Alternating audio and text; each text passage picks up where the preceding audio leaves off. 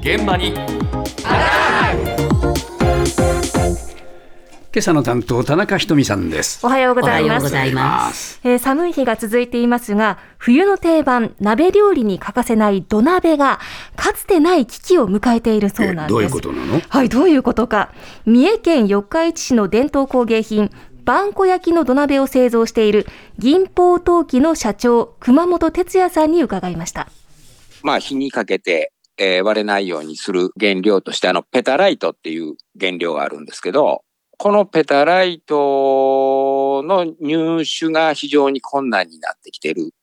ペタライト自体ジンバブエっていう南アフリカの方の国なんですけども、そちらの鉱山が一つ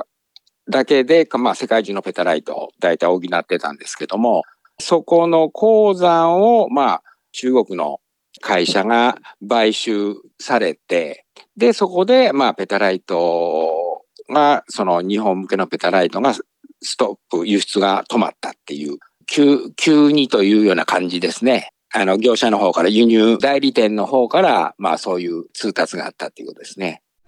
中国か。中国の企業が鉱山を買い取ってしまったということなんですね。あ。あそう。はい。まあこここがもうほとんど世界に出してるわけ？世界でここしか商業用としてあの採掘できる山がないっていうところも問題だったんですけれども、あそまあええ。そもそもこの伝統工芸品が輸入に頼っていたっていうのも意外なんですが、まあまあねえ。この土鍋作りに欠かせないペタライトという材料が急に輸入できなくなったそうです。で、萬古焼の土鍋自体はもうおなじみのものなんですが、国内シェア8割を占めるそうです。え。あの花柄の模様が入ったグレーの花三島柄の土鍋、あれ、萬古焼なんですけれども、ねええこの萬古焼にはペタライトが使われています。うん。で江戸時代から続く伝統産業なんですけれども、昭和30年頃、ペタライトを混ぜることで陶器の耐熱性が上がるということを突き止めて、それ以来、ペタライトが欠かせない材料となったそうです。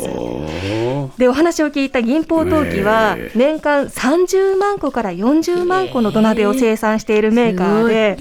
1年で300トン弱のペタライトを輸入して 使っていたそうなんですがええ昨年もうストップしてしまいましたのでええ国内にある分も在庫をかき集めてなんとかしのいだそうです。だけどまあ限界があるわなそうですね今年は持ってあと半年から1年ぐらいの在庫しかないかなとお話ししていました。えただ、このペタライトの鉱山、なぜ中国企業が買い取ったのか、え何でも買い取ってるんだよ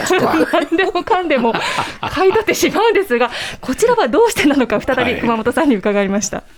電気自動車 EV 用ですよね。EV 自動車の電池の方に使われるリチウムっていう成分があるんですけど、ペタライトの中にそのリチウムが含まれてるので、今までは陶器とかそういうものに使われてたペタライトが、リチウムを抽出する原料として大量に流れてってるような形ですね。まあ、年明け早い時点で再開しますという話は来たんですけども、それもちょっと今完全に止まってる状態ですので、中国で国策のところもあるので、陶器用にペタライトを出すよりかは、あの、リチウムの原料として中国に送って炭酸リチウムを作った方がはるかに儲かるということで、まあ、中国以外の国には去年は輸出されていないとは思いますけどね、ペタライト。そうか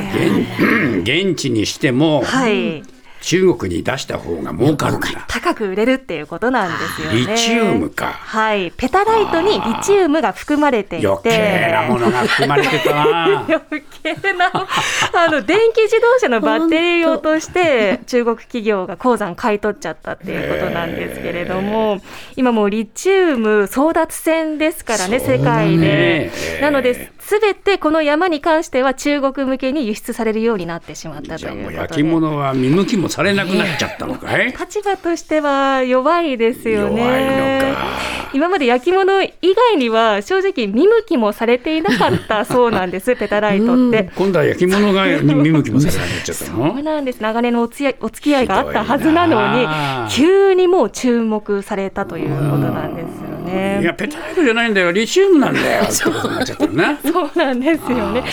であのリチウムを取り出したもう残りの,、ええ。あのペタライトはものにペタライト含まれてないのかなって聞いたんですけど、ええ。リチウムありきのペタライトなのでそうなんだ。はい、そこだけもらうっていうことはもう無理なんですって。ではあのジンバブエ以外の鉱山から買い付ければいいのかとも思ったんですながだないんだろ実質カナダとかブラジルの鉱山にも埋蔵されていることは知られているそうですがえやっぱり大量に商業用として出ているのはジンバブエ産しかないとないということ。まあ、そうですか。でしかも今から他の鉱山の開発しようとしても数年はかかってしまうのでやっぱり一箇所に依存していたこの弱みが露呈してしまった形なんです。どどうするんだい？はい、このやっぱりペタライトがなくても、ええ。同等の品質を持つ土鍋が作れないか、そうだ、もう、頼らない。もうペタライトには頼らないと、うんもう三重県を挙げて研究が進められているあそうなんですけれども、そんな中で一足早く脱ペタライトを実現させたメーカーも出てきて出てきた。いました。はいよかったね。はい、同じく四日市で100年以上陶器作りをしてきた内山製陶所の専務内山貴文さんに伺いました。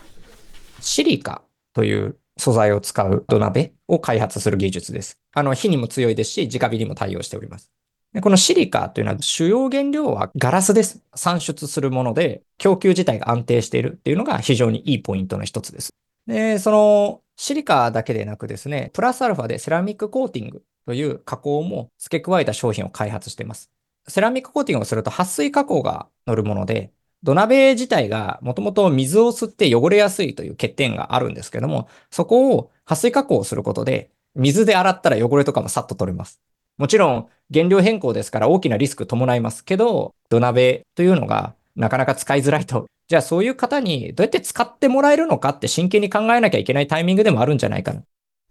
シリカに変えたということで、そう。ええはい、特許技術も取得済みで詳しい作り方は企業秘密ということなんですけれども、ええ。見た目はそのまま伝統的なバンコ焼きと変わらずにはい、中身の原料とコーティング方法を一新しまして使いやすくしたそうです。シリカ今度なんかよく含んでてまた持ってかれないのか？ゼロではないですよね。あのただお聞きすると鉄に続いて2番目に地球上に多い成分なので、多いのかその可能性は少ないじゃないかとか。お話ししていましたが、やっぱり第3、第4の物質も同時に探していかなきゃいけないなっていうふうにも話していました。えただ値段は上がります。うん。家族4人が使いやすい9号サイズだと、もともとは3000円から4000円したものが5000円台になりますので、ただ撥水加工があるんだろ？撥水加工プラスアルファで、はい、うん付加価値つけてますので、うん。だから使いやすくはなるよね。なんとか、はい、生き残る策模索そうですねしていました。頑張っていただきたいと思いますよ、